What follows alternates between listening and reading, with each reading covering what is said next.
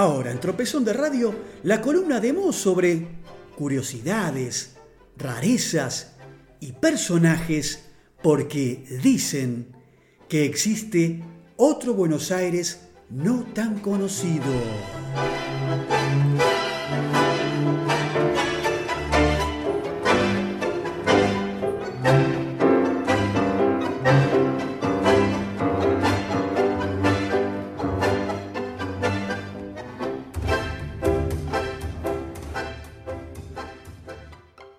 Muy bien, transitando este breve y último bloque de este tropezón de Radio 36, eh, no me voy a despedir sin contarles una pequeña historia. La llamada quema se encontraba en el actual barrio de Parque de los Patricios, a orillas del riachuelo. Hasta allá se trasladaban los residuos que producía la ciudad. Los carros los llevaban desde la zona céntrica hasta la llamada Manzana de la Basura, comprendida por Rivadavia, Sánchez de Loria, Hipólito Yrigoyen y Esparza. De allí se cargaban en un convoy hasta Parque de los Patricios, que también era conocido como el tren de la basura. El curioso recorrido de la diagonal Oruro, en San Cristóbal, se debe a que por allí circulaba justamente este ramal ferroviario hasta que la quema a orilla del riachuelo. Cuando en 1895 se levantaron las vías, quedó en su trazado esta angosta callecita.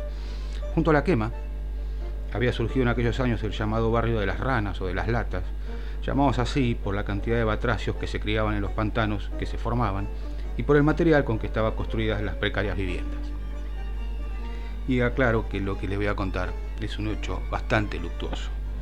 Entre tantos desperdicios que se apilaban en aquel lugar, una tarde de mayo de 1896 apareció algo espeluznante, el brazo de una criatura recién nacida. Una inspección ocular de la policía en el lugar halló entre la basura, además, un cráneo destrozado, ambas piernas y el brazo restante. Ese mismo día, cuando uno de los carros recolectores descargó su contenido, apareció el tronco. Los investigadores decidieron abandonar la pesquisa cuando vieron que los interrogatorios a los vecinos de la zona no daban resultado y que la búsqueda no conducía a ninguna parte.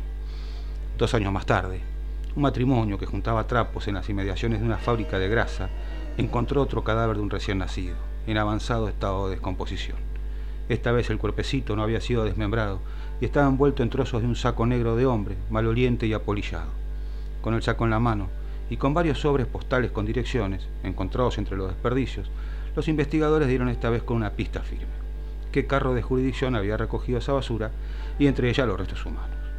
Los policías entonces rastrillaban continuamente la zona que recorría ese carro de la basura y así pudieron localizar en la actual calle Carlos Pellegrini 1438 a una familia que vestía siempre de luto. Allí vivía una lavandera, viuda, Rosa Ponce, junto a sus dos hijas, Clara y Catalina, y su segundo marido, el italiano Domingo Cayetano Grossi, llegado a la Argentina en 1878. La policía pudo saber, según los testimonios de los vecinos, que Grossi mantenía relaciones íntimas con las hijas de su mujer. Además, contaron, Clara había estado embarazada hacía poco tiempo, pero se desconocía el paradero del bebé. El italiano tenía 44 años cuando fue arrestado como sospechoso de matar al bebé encontrado en la quema envuelto en el saco y terminó siendo acusado de cinco filicidios, todos los hijos que había tenido con sus hijastras, cuatro con Clara y uno con Catalina. No bien nacían los bebés, Cayetano los descuartizaba, arrollaba los restos con querosén y los quemaba. Luego los ocultaba entre la basura que dejaron una bolsa junto al ombú de su casa que todavía se encuentra en ese lugar. Grossi fue encontrado culpable y fusilado en la Penitenciaría Nacional el 6 de abril del 1900.